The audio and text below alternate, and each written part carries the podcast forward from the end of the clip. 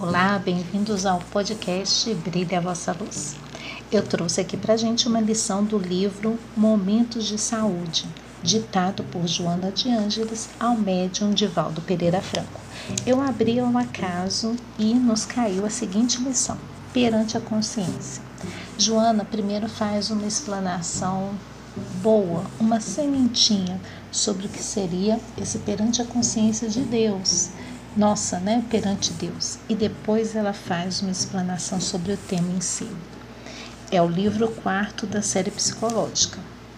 Vamos lá então. A consciência divina irriga-me com paz.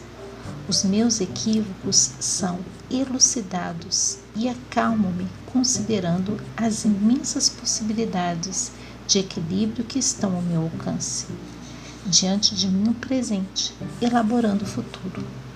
O passado são as lições aprendidas e as vantagens do conhecimento, servindo-me de suporte para o crescimento interior.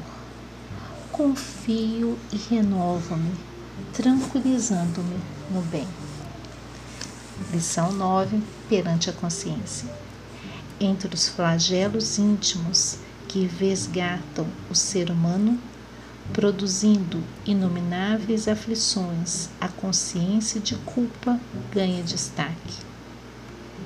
Insidiosamente instala-se e ácido destruidor corrói as engrenagens das emoções, facultando a erupção de conflitos que enlouquecem decorrente da insegurança psicológica no julgamento das próprias ações, abre um, abri um abismo entre o que se faz e o que se não deveria haver feito, suplicando com crueza aquele que lhe sofre a pertinaz perseguição.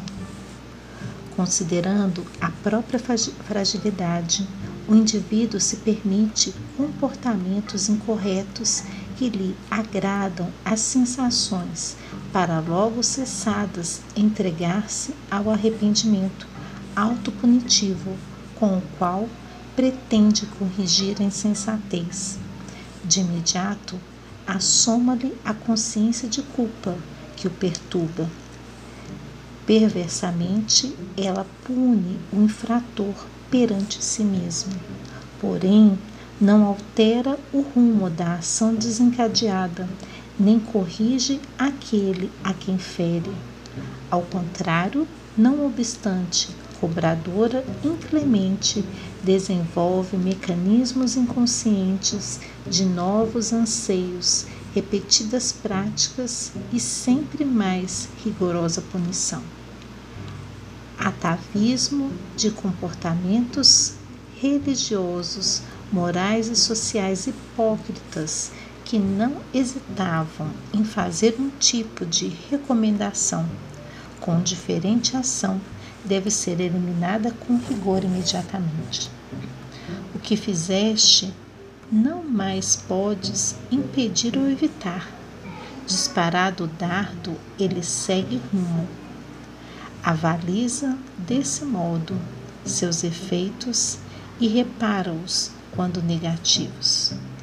Se a tua foi uma ação reprochável, corrija logo possas, mediante novas atividades reparadoras. Se resultou em conflito pessoal a tua atitude que não corresponde ao que crês, como és, treina o equilíbrio e põe-te em vigília. Fraco é todo aquele que assim se considera, não desenvolvendo o esforço para fortalecer-se. Quando justificas o teu erro com autoflagelação reparadora, logo mais retornarás a ele. Propõe-te encarar a existência conforme é e as circunstâncias se te apresentam. Erradica da mente as ideias que consideras impróprias, prejudiciais, conflitivas. substitui-as vigorosamente por outras saudáveis, equilibradas, dignificantes.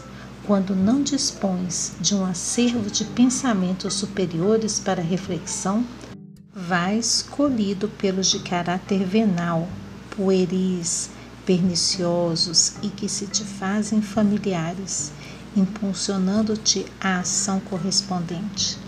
Toda realização se inicia na mente, desenhada no plano mental, vem materializar-se ao primeiro ensejo.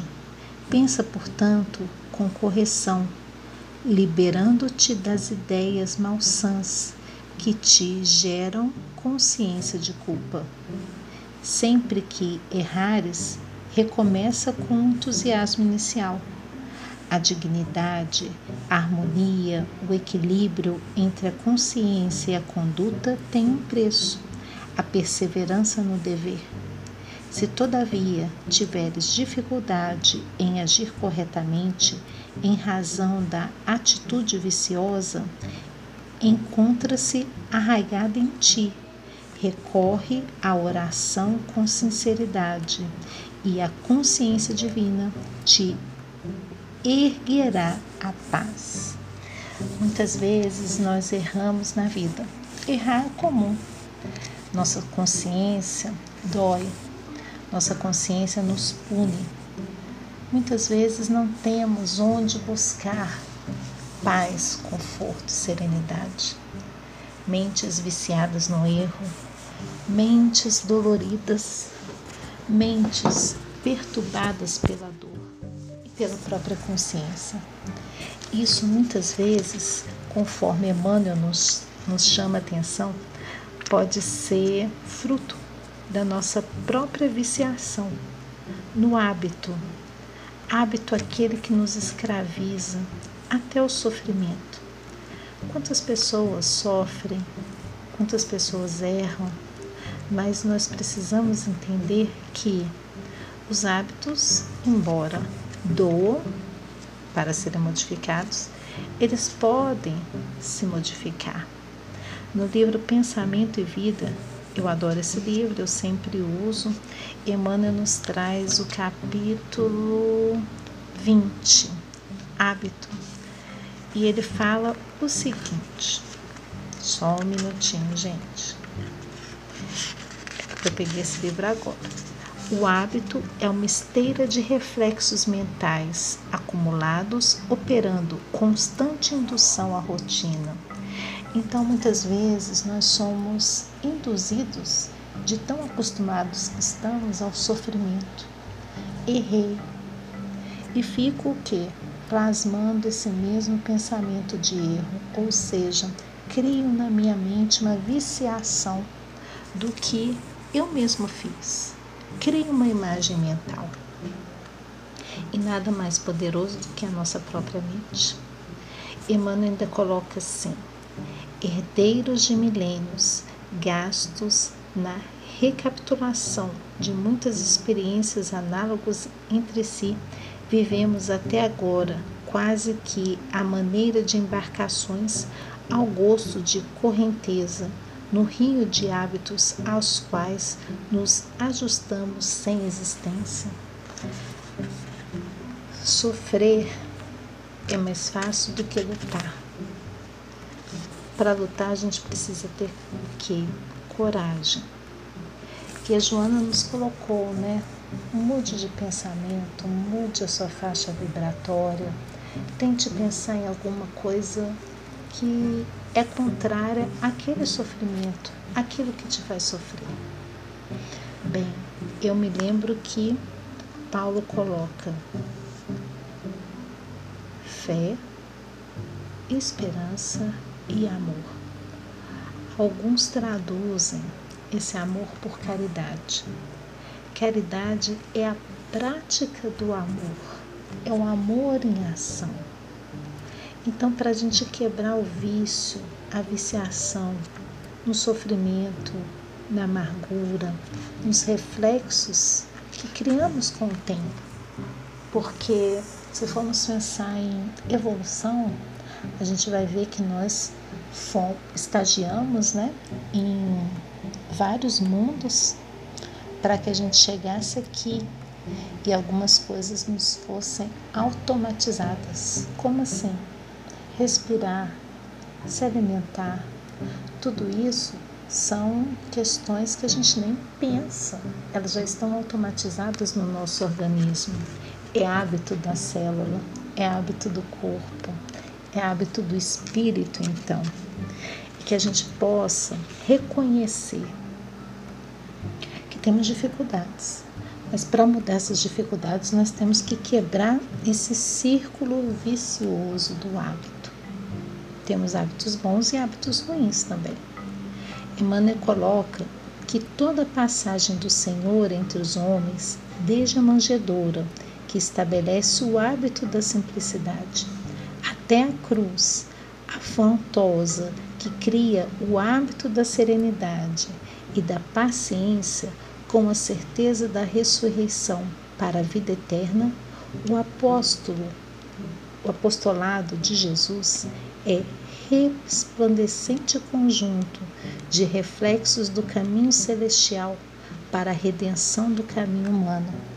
Então Jesus nos convida a todo momento, desde a sua vinda, na manjedoura dos nossos corações até a esperança celestial, o hábito da serenidade, o hábito do amor, o hábito da fé, porque a certeza do Espírito é fé viva. Então, Emmanuel nos faz esse convite.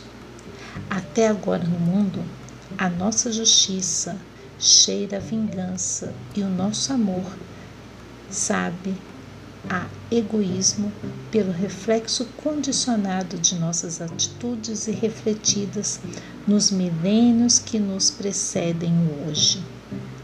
Não podemos desconhecer, todavia, que somente adotando a bondade e o entendimento, com a obrigação de educar-nos e com o desenvolver o dever de servir como hábitos automáticos nos alicerces de cada dia, colaborando para a segurança e felicidade de todos, ainda mesmo à custa de nosso sacrifício, é que refletiremos em nós a verdadeira felicidade por estarmos nutrindo o verdadeiro bem.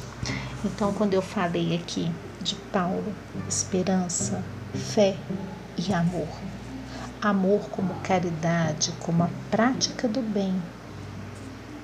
Quando a gente não tem onde se segurar, como a Joana coloca, né, quando nos falta esteios para segurar as mãos, que a gente possa buscar a prece. Quando a gente não tem, não consegue nem fazer a prece, que a gente pense em Jesus, coloque Jesus na nossa mente. Que isso se torne um hábito para nós, que a gente transforme a nossa língua, ao invés de ser maledicente, em língua do bem, que a gente possa levar uma palavra amiga.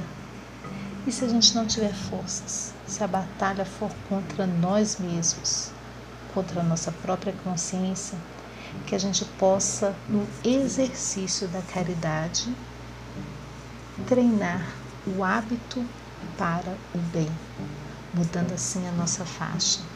Como assim? Eu posso pedir alimentos, a campanha do quilo serve para isso. Eu posso pedir na casa espírita, eu posso ajudar a fazer sopa, eu posso distribuir a sopa, eu posso ficar na recepção, posso dobrar roupa para o bazar, eu posso colocar preço, eu posso fechar a janela da casa espírita ou de qualquer outro lugar. Mas o exercício, a prática da caridade, ela vai se transformar em algo tão grande em nós que a gente vai sentir falta quando não estivermos praticando bem. Então isso se torna o quê? Um hábito. E conforme nos diz a Joana de Ângeles, né, nessa lição, perante a consciência, que a consciência divina irriga-me com paz. Então, no hábito do bem, nós possamos buscar a paz em nós mesmos. Os meus equívocos são elucidados. Acalmo-me, considerando as imensas possibilidades de equilíbrio que estão ao meu alcance. Que possibilidades são essas? Uma tarefa, um sorriso, um bom dia, uma ação simples, uma prece, o pensar em Jesus, o oferecer a sua alegria. Ser aquele que as pessoas desejam estar próximas, não aquele que as pessoas desejam fugir da gente. Diante de mim, o presente, elaborando o futuro. O passado são as lições aprendidas e as vantagens do conhecimento servindo-me de suporte para o crescimento interior. O presente eu vivo, o futuro eu elaboro através das minhas ações diárias. O passado eu não tenho como mudar. Por pior, por mais difícil, por mais dolorido que seja o meu erro, eu não posso me estagnar, porque somos convidados a evoluir por Jesus. Ele nos chama, ele fala, levanta, segue. Ele não fala, fique parado, acalme-se e depois vá onde você quiser. Não. Jesus nos convida a seguir, mesmo que tenhamos errado. Ele nos convida a construir um novo futuro. Então, servindo-me de suporte para o crescimento interior. Que os nossos erros, que as nossas dificuldades sirvam-nos como alavanca, nos proporcionando a renovação e um novo caminho, a nova direção no bem.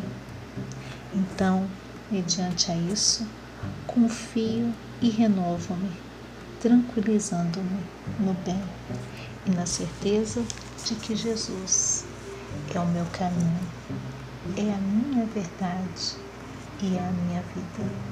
Porque seguindo o Mestre, eu sei que eu estarei no rumo certo. Muito obrigada a cada um. Que possamos pensar nessa lição da Joana, nos ensinamentos de Emmanuel e nessa doutrina que tanto ilumina os nossos corações. Não fiquemos presos ao passado, à dor, à dificuldade. Que a gente possa mudar o hábito de sofrer pelo hábito de sorrir, o hábito da tristeza pelo hábito da alegria. E o amor se transforma em nós como caridade diária. Muito obrigada.